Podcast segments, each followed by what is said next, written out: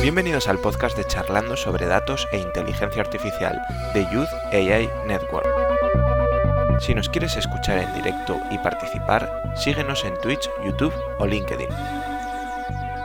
Muy buenas tardes, bienvenidos al streaming número 8 de la segunda temporada de Youth AI Network. Estamos en el streaming de charlando sobre datos e inteligencia artificial y como, como muchos ya sabéis, pues tenemos este espacio cada dos semanas para conversar sobre inteligencia artificial y datos con una persona nueva que nos aporta un conocimiento nuevo a todos nosotros, a la comunidad que estamos creando y que actualmente tiene esa difusión eh, a través de las redes sociales, de LinkedIn, de Instagram y que también tiene el curso de inteligencia artificial y datos para principiantes, a los cuales pues les recomendamos siempre que, que sigan estos streamings porque aporta un valor adicional. E igualmente, en el caso de que estéis al día de nuestros streams, pero no participéis, no estéis inscritos en este curso, pues podéis aprovechar para inscribiros a lo largo de este directo y podéis inscribiros con la inscripción a precio especial, a pesar de que no cumpliréis las condiciones y, y aprovechar el momento para iniciar vuestra formación en datos e inteligencia artificial. Pero no digo más, felicitaros a todos este 2022, este año nuevo que empezamos, todos estamos con la misma incógnita, podremos salir de, del COVID o no podremos salir del COVID, nuestra vida ha cambiado mucho y lo que sí que tenemos claro es que la sociedad está cambiando, que cada vez es más rápida y que la inteligencia artificial nos va a ayudar a todos a, a vivir en esa sociedad eh, de una manera mejor. Entonces, sin más dilación, presento a quien me acompañará esta noche por parte de Youth AI Network. Jaime, ¿qué tal estás? Estás en mute. Ahora sí, problemas del directo. Alto ¿Qué y claro. tal? ¿Qué tal? ¿Todo bien? Estamos muy bien. ¿Tú qué tal estás? Bueno, pues por aquí, una semanita más. Primer streaming del año, ¿no? Sí, primer streaming del año. Todavía no hemos hecho ninguno este año. Eso es. Contento de la reunión que tuvimos ayer de Youth AI Network y con este plan para 2022. Sí, ya, bueno, eh, si nos seguís en, en Instagram habréis visto que últimamente estamos un poquito menos activos. Nos hemos tomado la licencia de unas pequeñas vacaciones que de unos, unos, meses, unos meses que hemos tenido intensos con bueno, toda la organización del curso por parte de, de Adri y bueno, y Ángel que no está aquí hoy. Y bueno, el resto del equipo pues trabajando en contenidos y, y nos tocaba un pequeño descansito para seguir más fuertes en este 2022. Pronto volveremos con más contenido y esperemos que os siga gustando y que cada vez más y mejor. Y por supuesto os animamos a que quien quiera participar generando los contenidos o diariamente, o sea, semanalmente en estos streams, puede ponerse en contacto con nosotros. Somos una iniciativa abierta y nos viene muy bien ayuda. De hecho, es algo que este año nos queremos comprometer, es a crecer, a reforzar el número de personas que colaboran. Entonces, bueno, no sé, alguna cosa a destacar que podamos aquí dejar ver ya de lo que vamos a hacer este año. no sé, algo que podamos decir a nuestra audiencia. Pues bueno, eh, pronto seguramente volverá el tema de Agile, ya que es una... Bueno, ahora nos comentará también si le parece bien a nuestra invitada, pero yo personalmente cada vez lo veo en más empresas implantadas a ese tipo de metodologías para el tema de análisis de datos y para, y para esta forma de trabajar y que lo piden, que piden un conocimiento o les interesa gente que conozca y, y, eso estoy seguro de que os va a interesar. Y aprovechamos así a que tenemos un gran experto como Ángel en esa temática, que sabéis que es Scrum Master y bueno, seguro que nos puede hablar muchísimo sobre, sobre todo esto. Pues sin duda os recomendamos estar al tanto de nuestras redes para conocer sobre todo esto. Y ahora sí, vamos a presentar a Frayado. Ella es CEO en datasciencejobs.com, punto es, perdón. Y es punto es o punto com. Punto es, punto es. Perfecto, pues así queda clarísimo para el que ahora mismo quiera buscar en la página web. ¿Qué tal estás? Buenas tardes, Afra. Pues muy contenta de estar aquí, muy contenta de poder iniciar el año con, con estas proyecciones y, y, más siendo el primer streaming que estáis organizando, así que muy agradecida de poder estar aquí hoy de invitada. Pues es un placer tenerte con nosotros, sobre todo porque creo que puedes aportar mucho conocimiento y experiencia a personas que se están formando en, datos e inteligencia artificial por tu especialización, ¿no? Eh, estudiaste sociología, pero en concreto especializada en relaciones laborales y, bueno, pusiste en marcha una iniciativa como es Data Science Jobs. Eh, te dejo que nos expliques tú un poquito más para que te conozcan. Pues sí, perfecto, muchas gracias. Em, bueno, pues primero de todo, mm, presentar ya eh, mi nombre ya está, ¿no? Solo comentar que sí, que yo acabé mi carrera en sociología, me decidí formarme en recursos, eh, recursos humanos porque me gustaba mucho el, tema. Y bien, a partir de ahí empecé a trabajar ya en temas de recruiting en el sector tecnológico, lo cual fue muy divertido y muy interesante poder iniciarme en un, en un tema tan diferente, ¿no? Eh, y a los pocos meses, pues tuve la oportunidad de iniciarme en una agencia de, reclutamiento muy grande y, trabajar exclusivamente con vacantes de Big Data. Eh, entonces fue un gran proyecto que me interesó mucho y, ahí fue cuando realmente me empecé a enganchar a todo el tema del Big Data y la inteligencia artificial. Eh, a raíz de esto, pues hace un par de añitos ya con el COVID, creo que todos nos ha pasado factura de un modo a otro. Eh, perdí aquel trabajo, pero eh, tuve la bendita suerte, por decirlo de algún modo, de conocer a Álvaro y a Luis, mis dos compañeros en Data Science Jobs, eh, los cuales, pues bueno, querían iniciar una, ellos son Data Science y querían iniciar una plataforma para gestionar empleo en Big Data e Inteligencia Artificial en España. Entonces, bueno, como ellos, decir, ¿no? Como ellos son muy técnicos, eh, una persona como yo con una perspectiva más de negocio y sobre todo con experiencia en reclutamiento, eh, bueno, nos permitió poder lanzar el producto al mercado y, bien, ahora ya llevamos un año y medio de recorrido desde que lanzamos la, plataforma, eh, muy contentos con todo el trabajo hecho y con un gran avance en este sentido. ¿Y qué es lo que más te gusta de tu trabajo? Así por al hablarnos de ti, pues también conocer en qué disfrutas más y qué es lo que más te gusta del día a día. Mm, ahí hay muchas cosas, y te digo la verdad. hay una parte que me gusta mucho poder ayudar, eh, toda la parte de servicios me encanta, ¿no? Eh, tanto poder ayudar a empresas como trabajadores, eh, ayudarles, pues sea construyendo un currículum, sea construyendo un equipo, eh, todo esto es muy divertido, ¿no? Siempre es un reto, además con el tema de inteligencia artificial, de cada que pueden ser perfiles muy complicados, eh, cada vacante es un reto.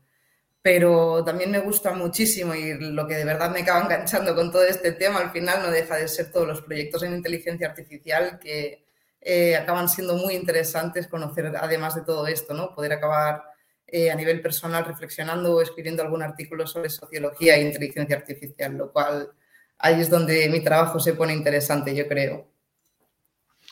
Genial. Pues eh, no sé si quieres comentarnos un poquito más de ti. Eh, yo lo primero, antes de nada, saludar a todos los que estáis ahora mismo en directo. También animaros a que nos saludéis en el chat y que a partir de aquí vamos a hacer unas preguntas ya sobre qué es lo que buscan los recruiters en, los procesos de selección, pero animaros también a ponernos todas vuestras dudas y todas vuestras preguntas en, los comentarios, porque estamos abiertos a ese diálogo y a, ayudaros aquí en el directo. Entonces, no sé si hay alguna cosilla, Afra, eh, más que nos quieras comentar o vamos directos con lo que con las preguntas que habíamos pensado exponer.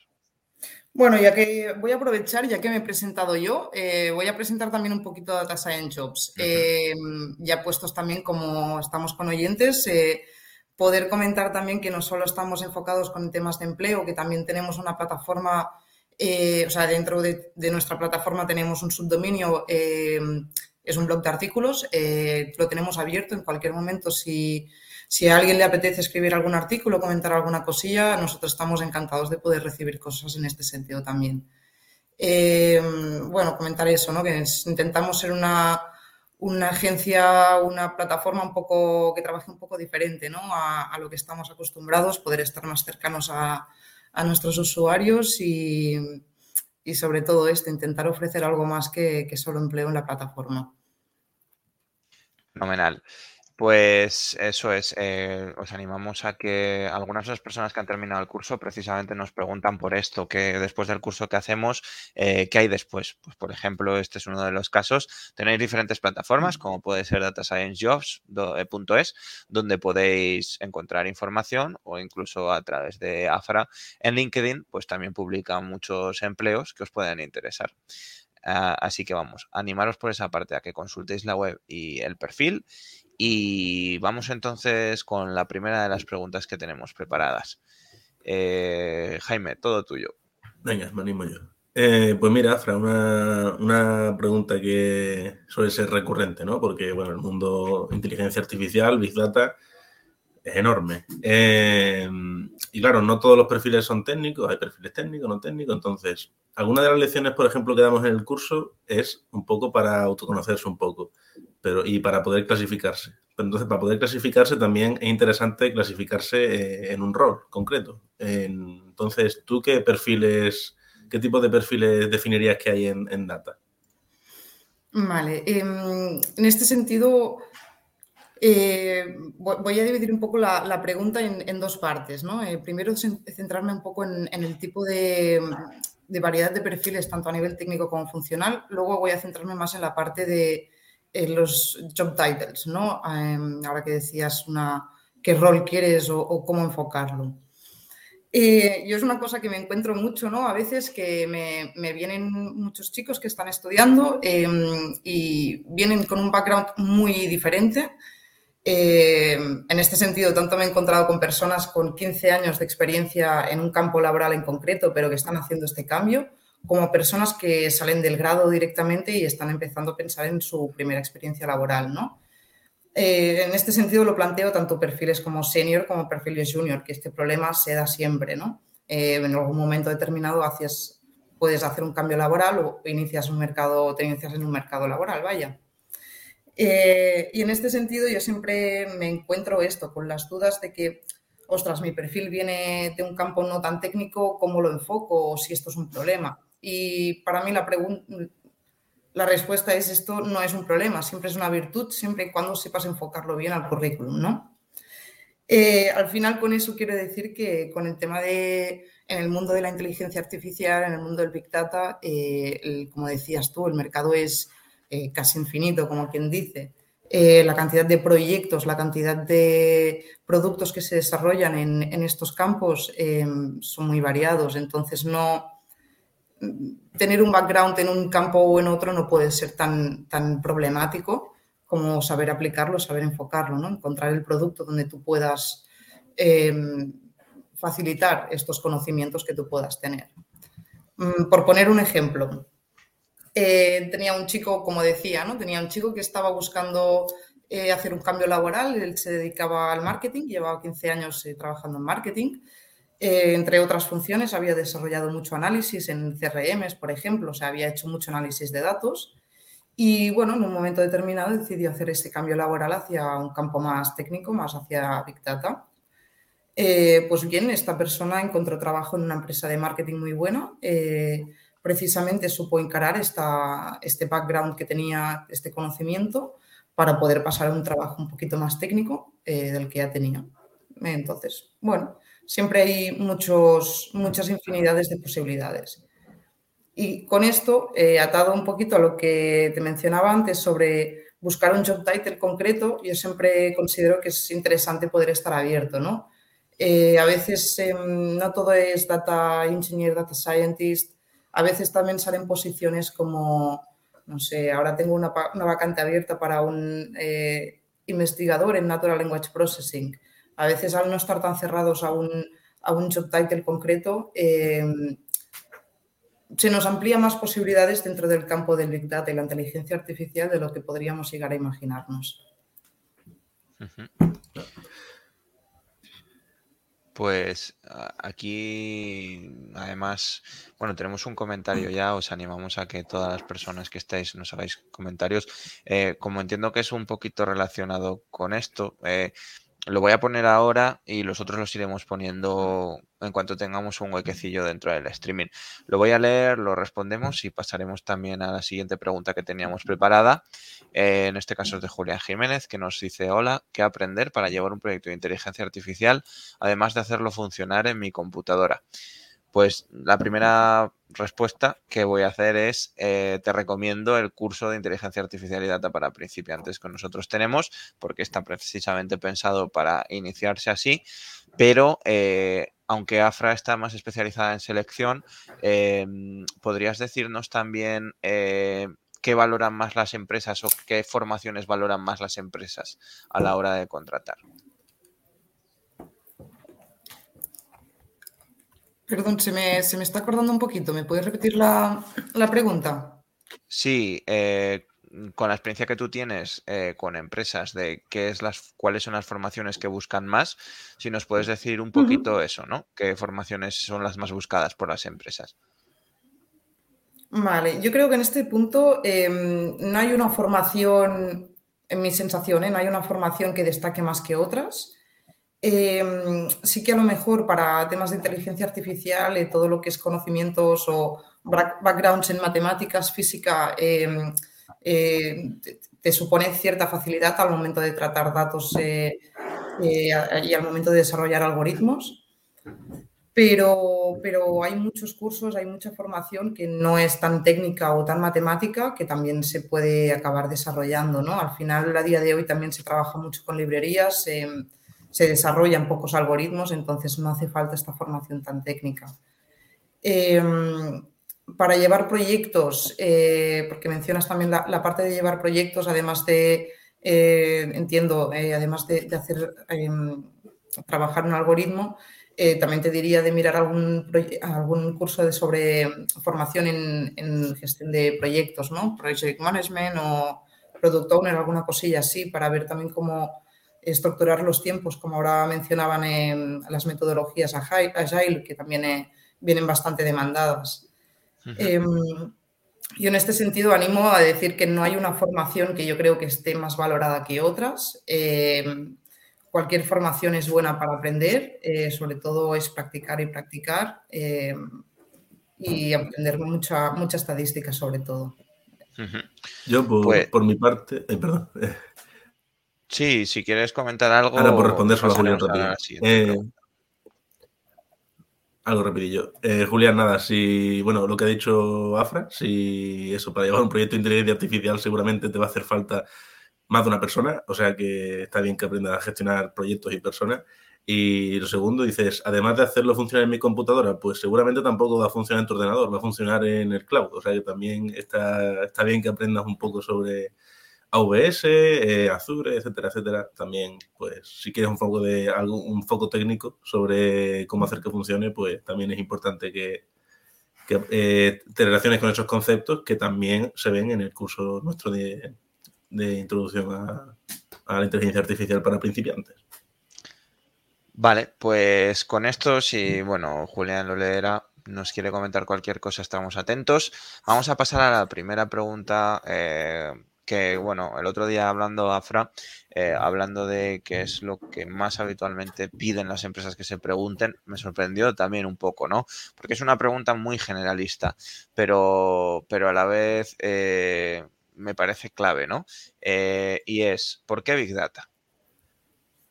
Pues sí, esta es una pregunta que mm, suelen hacer mucho, sobre todo los managers más, más técnicos, personas más eh, con, un perfil más técnico que están haciendo procesos de selección, eh, que les interesa mucho preguntar esto. ¿no? La pregunta es importante porque, eh, como decíamos antes, los perfiles que pueden entrar a, trabajar en este campo pueden tener un perfil muy funcional o un perfil más técnico sea un perfil funcional o un perfil técnico, siempre va a haber un, background, bueno, siempre o mayoritariamente hay un background eh, un poco diferente al, sector de los datos, ¿no? Em, que, bueno, no, necesariamente tiene que ser la primera posición que, tienes en data que te están haciendo esta pregunta. A veces eh, puedes llevar 15 años trabajando en esto y, y te la siguen haciendo, ¿no? Pero, pero es importante entender que em, dentro del sector tecnológico, si bien eh, los perfiles en algunos campos pueden parecerse mucho, aunque realmente son muy diferentes, sí que el campo del Big Data puede llegar a, ser muy distante de, lo que son el resto, ¿no? Y al final el Big Data no solo requiere tener unos conocimientos técnicos, sino también conocimiento de negocio, eh, un conocimiento del producto que estás tratando, a veces también te va a pedir conocer también un poco eh, comportamiento humano, ¿no? O aprender un poquillo sobre ello. Eh, entonces, ¿por qué Big Data? Esto es bastante importante mm, encontrar la respuesta. Mm, y, para mí la respuesta, volvemos un poco a lo que comentábamos antes, ¿no? que eh, cada persona tiene un, perfil diferente, un background diferente, eh, cada uno tiene que entender cuál es su, pasión o su trabajo ideal para poder entender así cómo, cómo responder esta pregunta correctamente. ¿no? Eh, pues bueno, si eres una persona que te interesa más la banca, el por qué Big Data, pues claro, eh, ahí tendrás una respuesta más eh, diferente a la que una persona que está entrando en inteligencia artificial en un producto de reconocimiento de voz para entornos médicos, ¿no? Entonces, bueno, es una pregunta importante a, considerarse uno mismo, yo creo, al momento de enfocar su perfil, pero también es una, pregunta a tener un poco preparada por si pueden hacerte en una entrevista que se hace bastante. Sobre todo, pues esos perfiles que decías, ¿no? Que igual con conocimiento de Python, igual pueden hacer programación web, que hacer data science, ¿no? Que y de ambas cosas hay oportunidades y bueno, entender claro, quieren entender por qué ese es el trabajo que le apasiona o, cómo domina ese lenguaje de programación adoptado a, Big Data, ¿no? Eso es, sí, sí. Eh, sí, eso es. Claro, lo había planteado, había puesto un ejemplo un poco más funcional, tú lo estás poniendo un poco técnico, pero viene a ser lo mismo, ¿no? Eh, eh, por ejemplo, me he encontrado con clientes que, claro, por ejemplo, en temas de data engineering, por poner un ejemplo, ¿eh? como son perfiles más técnicos, eh, pues a veces las empresas pueden estar abiertas a coger también un software developer, eh, porque hay cierta afinidad en el tipo de trabajo. Pero sí que es verdad que esta pregunta tiene que seguir estando muy clara en el momento de que, bueno, estás haciendo desarrollo de software, pero para data. Y eso es bastante diferente a cualquier otro tipo de desarrollo. Fenomenal. Tenemos algún comentario más, pero vamos a hacer la siguiente pregunta y luego lo contestaremos. Buenísimo. Eh, bueno, las entrevistas siempre es como un, punto crucial, ¿no? o sea, a veces puede ser el punto final de un proceso, quizás el punto inicial. Eh, yo, por ejemplo, ahora, bueno, apliqué hace poco y, bueno, tengo estudiante también de entrevistas y demás. Y, bueno, una pregunta que no suelen hacer, que me suelo hacer y que seguramente te harán y nos harán durante mucho tiempo es, eh, ¿Qué otras preguntas son más habituales en, una entrevista? ¿Cuáles son, si es que se repite alguna por, en función del rol o alguna concreta que se repita en general en las entrevistas? Bueno, yo creo que en este sentido, em, para este tipo de perfiles, pues o lo que me encuentro en los procesos de selección, em, no suele haber unas preguntas como eh, tan cerradas como puede ser para otro tipo de perfiles que me he encontrado yo, ¿no? Como tienes un listado de preguntas que haces como ¿dónde te ves en cinco años? No sé, o al menos yo esto no lo veo tanto eh, en este tipo de perfiles, ¿no? Eh, creo que los recruiters en este punto nos centramos bastante en preguntar sobre qué tecnologías estás usando, cuánto, cuánto lo sabes usar, cómo de cómodo te sientes. preguntamos mucho, pues, qué tipo de funciones has estado desarrollando, eh, o qué tipo de proyectos, eh, productos has estado, manejando, ¿no? Creo que otra pregunta que también se hace bastante sobre el tema de rangos salariales, eh, pero bueno, esto puede ser un poco complejo de, responder, ¿no? Siempre digo que depende mucho de cada caso, de cada empresa, cada tipo de perfil. Mm, creo que estos son un poquito el tipo de, preguntas que pueden llegar a hacer mm, en general. Y así, o sea, me imagino, suele ser en los procesos de selección de este tipo, hay una parte también de, de vaya, práctica, ¿vale? Em, suelen ser casos muy parecidos entre sí y para los mismos perfiles, estoy hablando. Eh, por ejemplo, para un perfil de Machine Learning Engineer aplicado a programación neurolingüística, eh, las empresas suelen pedir siempre los mismos casos prácticos a resolver, suelen ser diferentes. Em, esto sí que mm, me costaría un poco resolverte esta pregunta, porque como no suelo hacer yo las pruebas técnicas, eh, pero aún así em, lo que yo me encuentro es que cada empresa normalmente tiene como un conjunto de pruebas ya. Em, la mayoría de veces incluso son bastante, eh, las descargan de, de alguna plataforma de internet o cambian alguna pregunta, alguna cosilla. Eh, o bien lo hacen con la misma estructura de datos que tienen de la empresa, pues proponer algún reto que ya tengan presente, ¿no?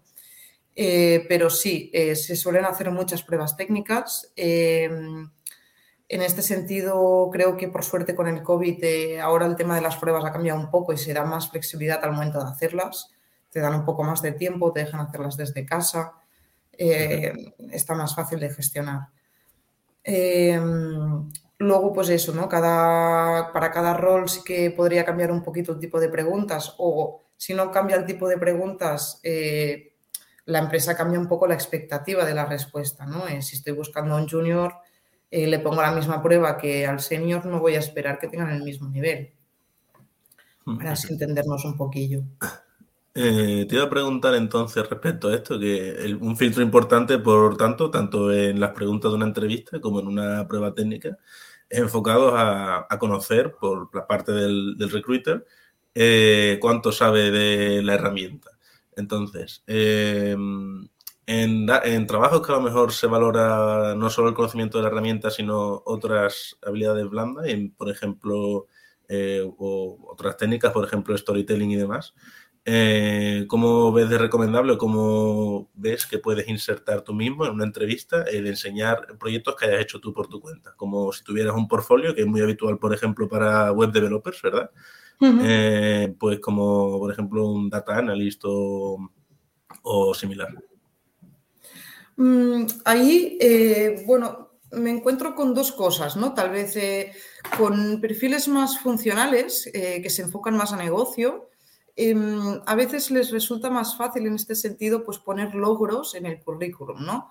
Eh, mm, pues depende de eh, la posición. Tuve un chico que era para un proceso en banca que había conseguido no sé cuántos millones de ahorro eh, para la empresa en, en, temas de análisis de riesgo. Pues esto tal vez es un logro muy importante que puedes poner al currículum y que, bueno, tal vez no hay ninguna eh, ningún portafolio que puedas poner de más, ¿no? Solo poner un, poco de explicación en el currículum.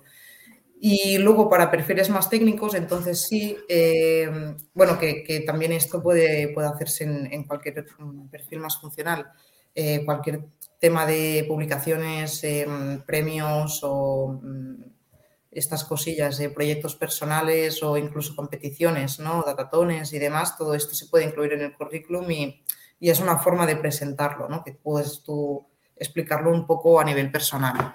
Luego, para cosas más técnicas, sí que veo que hay personas que tienen el, el GitHub, ¿no? Eh, GitHub, perdón. Em, entonces ellos ahí pueden, pueden poner mucho, muchos proyectos personales o, bueno, mm, cosas que se van probando, ¿no? Eh, por, por, su propia cuenta o en formaciones que se están haciendo. Creo que eso también es una buena forma de tener el, presentar el currículum. ¿Y es importante LinkedIn?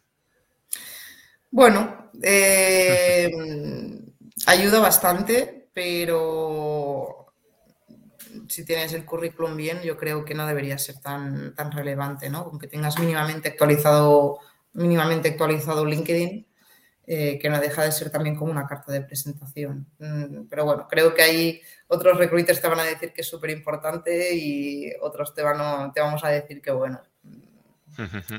No por eso pues te voy a descartar, ¿no? Por no tener el, LinkedIn actualizado, no te voy a dejar de preguntar mm, quién eres, qué haces y qué te gustaría, ¿no? Sí, exactamente.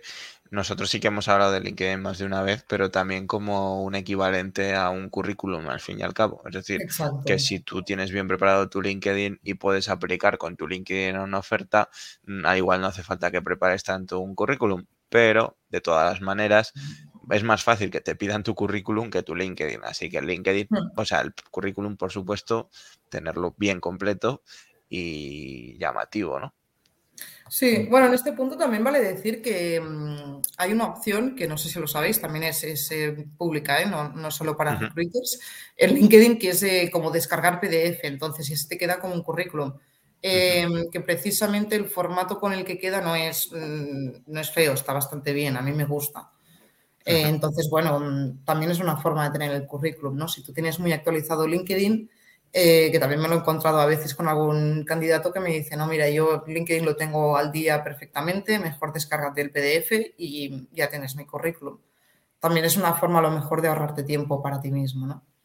Creo que Pues- todo es una forma de enfocarlos. Eso es un buen tip que recomendamos a los que estáis ahora en directo. Si no lo sabíais, yo por ejemplo no lo sabía y la verdad es que Sí. Sí que lo tengo cuidado, así que para el futuro pues también. Así que vaya, aunque yo aparte eh, tengo un currículum hecho en Canva con un diseño original, diferente, un poco por, no sé, al final hay que diferenciarse. Sí. Ahí, te- mira, ahora que lo mencionas, creo que esto es un punto muy interesante que siempre me gusta mucho explicarlo cuando hago sesiones de orientación laboral. Eh, es que los currículums así que son tan eh, hechos estilo Canva, que yo tengo, tengo dos currículums, que esto siempre es lo que recomiendo. Eh, uno que es eh, pues estilo Canva, eh, que está muy chulo porque visualmente es muy fácil de leer y, y es muy atractivo realmente. Eh, estos currículums solo te sirven, y esto es muy importante tenerlo claro, que solo te pueden servir al momento que lo estás enviando directamente a una persona. Y esto es muy importante, que lo estés enviando a una persona, una persona mínimamente física, ¿no? Eh, aunque sea a nivel virtual, por eso digo mínimamente. Pero esto es importante porque eh, si tú pasas este currículum por un sistema de ATS, que tenemos eh, la mayoría de, recruiters, es decir, cuando tú subes el currículum a una plataforma, eh, por un proceso de automatización que ellos tienen, eh, se hace una lectura del currículum y te, filtra el, la plataforma, te filtra, ¿no? Lo que pasa con este tipo de currículums es que es tan visual que no se le ve, uh, no se lee bien en texto, ¿no? Eh, que bueno, esto es un poquito una cosa que podemos hablar de, de inteligencia artificial sobre Natural Language Processing y Computer Vision, pero este es un poco el tema. Entonces yo siempre recomiendo que eh, a partir del momento que tú estás subiendo el currículum a una plataforma, eh, lo subas siempre en Word y mm, con un currículum lo más simple posible. Pero cuando, digo lo más simple, que digas, hostia, eh, a veces parece cutre. Da igual, esto sirve porque va a ser más fácil de leer. Eh, que no cuando tú lo subes eh, con un currículum así más visual, eh, le cuesta más leerlo y a veces, pues bueno, si tienes ganas y tiempo lo arreglas y si no, dices, bueno, pues es que ya, si estoy en búsqueda de trabajo y tengo que aplicar a 50 si- eh, sitios, no puedo modificar el currículum constantemente en este sentido, ¿no? Eh, entonces, dos currículums, uno con Word muy simple y otro así guapo, para que puedas pasarlo pues directamente a un recruiter. Yo justo, justo había leído yo eso también, el pasar, para pasar el filtro del ATS, sobre todo cuando se sube a plataformas como Infojobs, eh, bueno, incluso o plataformas propias o Jobel o alguna de estas. Lo importante es eso, que sea un Word, un PDF, aunque sea estéticamente feo, pero que se parezca un poco a la estructura de las etiquetas HTML, también lo había leído, porque lo, lee bien los ATS, como que tenga un título grande, luego un título chiquitín, luego el párrafo, ¿sabes? Las palabras, que, que sepas identificar las palabras clave que está buscando ese recruiter, sin mentir, no mientas en el currículum porque te van a Sí, pillar. es así. Y, y eso es lo que yo había leído un poco Mm. también sobre ese tema. Sí, sí, esto es una cosa que, que es bastante nueva y que es una lástima que, que creo que también es un problema de los recruiters que a veces no lo explicamos bien y que al final esto también repercute en nuestro trabajo porque al final los currículums no se filtran bien y este sistema de inteligencia artificial sí a veces ya estos, estos algoritmos pueden ser un poco eh, pueden tener biases en sí y los filtros hay que estar un poco pendiente eh, en estos casos ya los filtros se pueden ir mucho, ¿no? Y es una lástima realmente porque a veces te encuentras currículums buenísimos que no habías visto antes justamente porque no se había subido bien a la plataforma. Y creo que a veces esto es un problema de comunicación y que a veces muchos recruiters tampoco somos conscientes de este problema, ¿no? eh, y pedimos a la gente que suba el currículum y no le, no le avisas de decirle, oye, hazte el currículum cutre y en Word y súbelo porque va a ser más fácil para todos. Esto si se explicara más, ahorraría mucho tiempo a todo el mundo, creo. Pues sí, la verdad, lo desconocía. Y yo soy el típico que se curró mucho el currículum y, que seguramente habrá una inteligencia artificial por ahí que me ha metido un capón. Pero bueno, ¿qué vamos a hacer? Como las mencionado, digo, ostras, déjame, es mi momento para decir esto, que, es eh, un tema bastante importante, yo creo. Pues ahora sí que vamos a poner ya la pregunta de Marcelo Javier Trinidad, que nos preguntaba. Ah, en cuanto al trabajo 100% remoto, ¿qué tan, ¿qué tan importante es la diferencia para las empresas? Me imagino que en este caso se refiere sobre todo estando desde LATAM, desde Latinoamérica, y con los lapsos de horarios que hay, por ejemplo, para empresas europeas o incluso cuando estás en España y quieres trabajar para una empresa en, América. Bueno, esta pregunta es, es, interesante y creo que es compleja un poco de resolver y al mismo tiempo siempre no sé.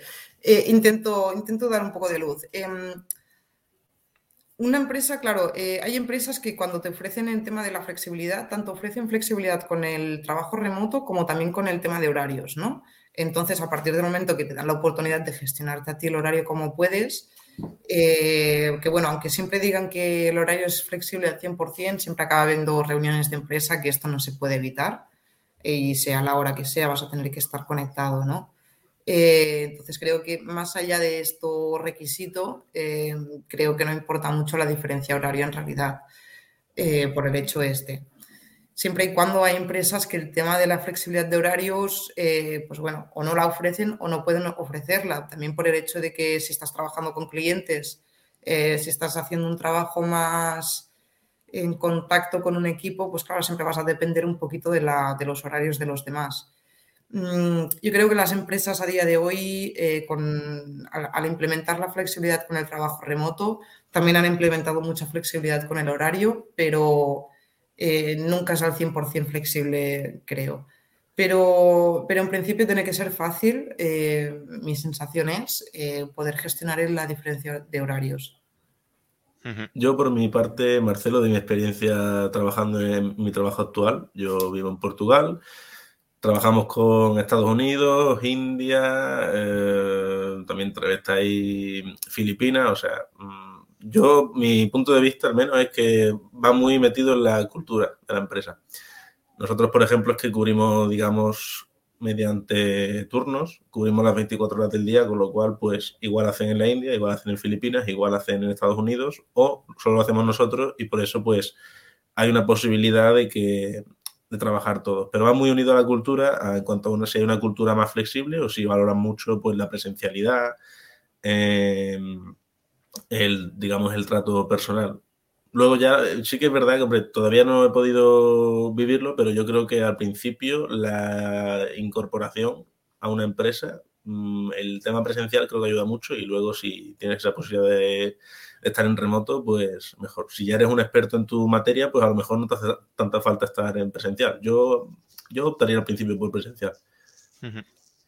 Bueno, creo que esto con el COVID eh, también ha ido cambiando bastante, ¿eh? porque si antes, mi sensación, antes sí que es eso que tú dices, ¿no? Cuando se ofrecía un trabajo remoto a un trabajador que se incorporaba a una empresa, sea senior o sea junior, eh, les pedían pues la primera semana, las primeras dos semanas un poco de presencialidad. Eh, pero a día de hoy ya me encuentro que todo esto ya se está, se está eliminando, ¿no? Si la empresa tiene una cultura flexible o la tenía un poquillo antes, ahora ya ha acabado de implementarlo del todo, entonces ya no, no le dan la importancia a todo esto. Yo según mi experiencia también afecta en otro, o sea, yo no hablo tanto de la parte de si remoto o presencial en el tema de horarios, sino cómo afecta al final el tema de los horarios en general.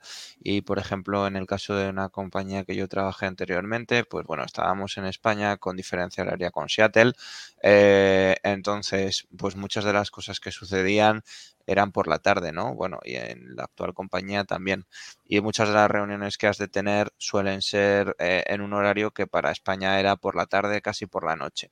Entonces, en ese caso, pues siempre hay un pequeño lag que, que en el caso de otros países como en Colombia, que está en horario de, no sé si es la costa este o la costa oeste de Estados Unidos, pues facilita también mucho, ¿no? Que esa es facilidad que tienen los países de Latinoamérica de estar en un horario más parecido al de Estados Unidos y también con lo que facilita eso, pues cuando quieren que estés dentro del mismo horario para, bueno, pues como decía Afra, coincidir con los equipos y, coincidir eh, en general para, para trabajar. Sí, yo creo que es sencillamente esto, temas de posibilidades de trabajo y cultura de empresa. Pues pasamos a la penúltima pregunta. Tenemos una. Si nos hacéis otra más, la incluiremos también. Pero ya la última, a partir de esta que voy a poner ahora en pantalla. ¿Cómo están y qué tan necesarios serían los perfiles? El, tema de inteligencia artificial, eh, inteligencia artificial aplicado al entorno geoespacial. Pues ahí no sé si Afra alguna vez has tenido alguna demanda de este tipo y si no, como yo estoy en ese sector, pues me sentiré capacitado para responder. Pues, pues sí, porque si te digo la verdad, sí que muchas veces he visto perfiles eh, pues muy especializados en este campo.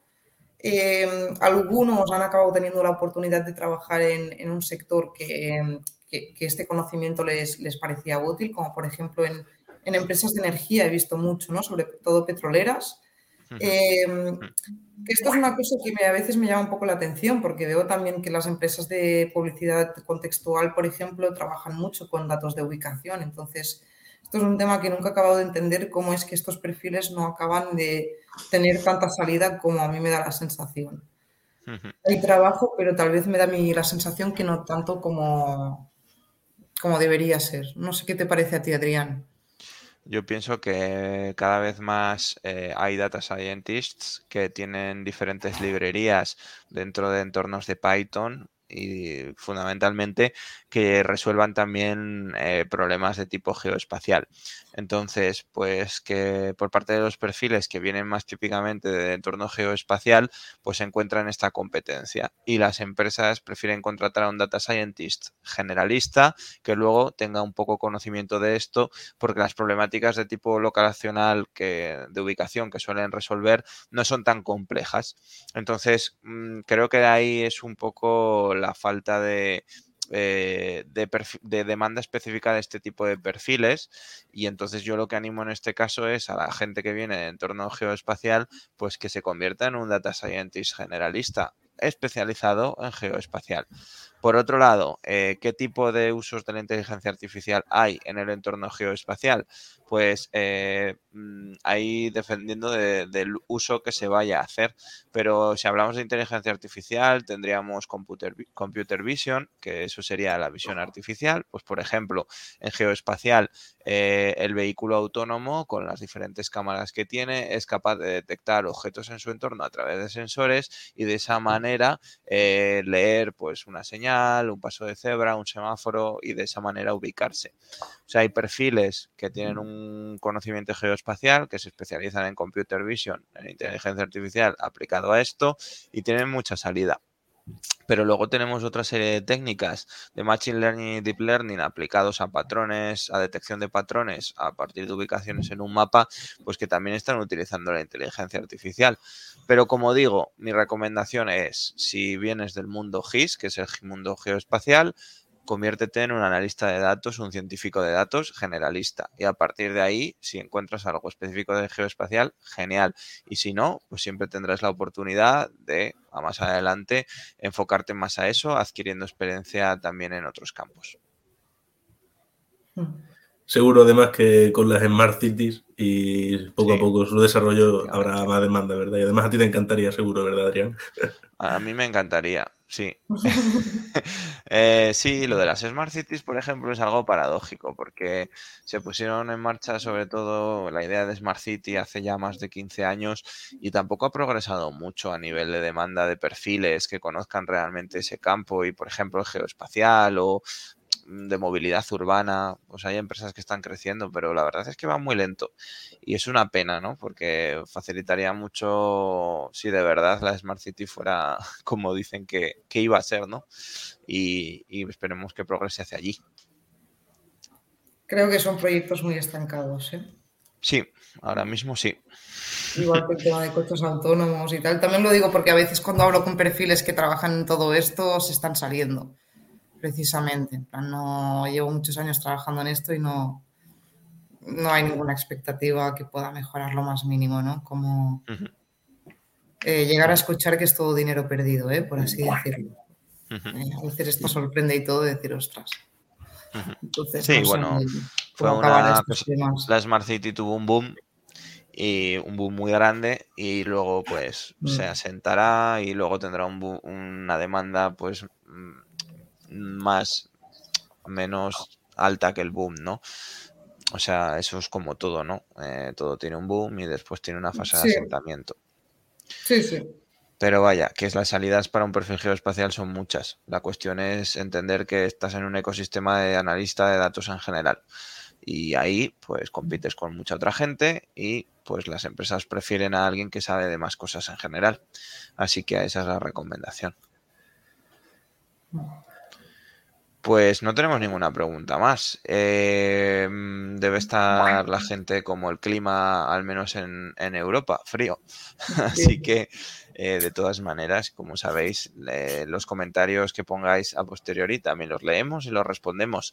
Eh, entonces, yo voy a dejar un minuto más mientras os recomiendo el curso de inteligencia artificial y datos para principiantes, ¿vale? Aprender Big Data e inteligencia artificial lecciones de 15 minutos en vídeo impartidas por nosotros y otros muchos más en 30 días para tener un conocimiento básico en la web que pone aquí abajo y, recomendaros apuntaros ahora mismo y si os apuntáis en la suscripción especial, aunque estéis trabajando y no podáis suscribiros a ella, tenéis eh, ahora mismo en el momento para poder apuntaros con este precio especial.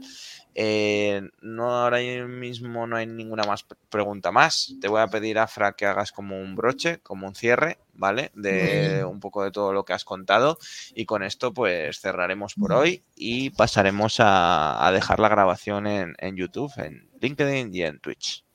Muy bien, perfecto.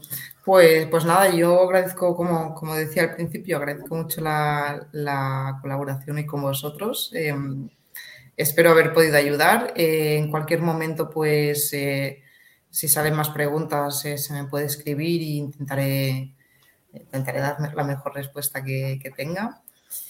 Eh, pues nada, sencillamente así, a, modo de cerrar, yo diría que también mensaje un poco de, esperanza, ¿no? A cualquiera que está iniciándose en este campo, eh, vengas del background que vengas, eh, estés estudiando para una finalidad o para otra, temas de Big Data, inteligencia artificial, muchos ánimos. Em, estáis en un buen camino en el sentido de que hay muchas oportunidades laborales, oportunidades muy buenas. Eh, no solo a nivel de condiciones eh, laborales, sino también a nivel de proyectos. Creo que son proyectos, eh, bueno, creo que están saliendo proyectos mm, súper divertidos y muy interesantes, así que no van a faltar oportunidades en este sentido. Y, como decíamos antes, ¿no? En variedad de perfiles hay muchísima, variedad de producto también, es solo encontrar un buen, un buen match entre, entre estos conocimientos que podáis tener y, y el tipo de producto que mejor pueda, en fin, encajar con vosotros, ¿no? Eh, así que bueno, muchos ánimos que, encontraréis un sitio, algún proyecto interesante. Pues gracias, Afra, gracias también, Jaime. Muchísimas gracias. Gracias, y recomendaros que después leáis eh, los comentarios, veáis la grabación y pongáis vuestro propio comentarios. Recomendaros también suscribiros si os ha parecido interesante. Y dentro de dos semanas volvemos con un nuevo stream. En este caso con Diego List de Celis. Eres un chico de 16 años que ha empezado a formarse en el sector de inteligencia artificial, que ha tenido la oportunidad ya de eh, trabajar en Deloitte para enseñar también cómo, cómo la gente muy joven eh, percibe la tecnología y también, por supuesto, nos contará su experiencia y qué formación hay realmente en educación secundaria y en bachillerato acerca de esto. Aquí os voy a hacer un spoiler, no hay ninguna. Por eso nos va a contar sobre ello y cómo aprovecha para formarse de otra manera, ya que en la educación reglada, pues parece que no existe la inteligencia artificial y no existe el Big Data, cuando aquí ha quedado muy claro que hay trabajo, hay futuro y es una muy buena salida. Entonces, eh, hablaremos con él dentro de dos jueves, eh, si no me equivoco, el día 27 a las 8 de la tarde.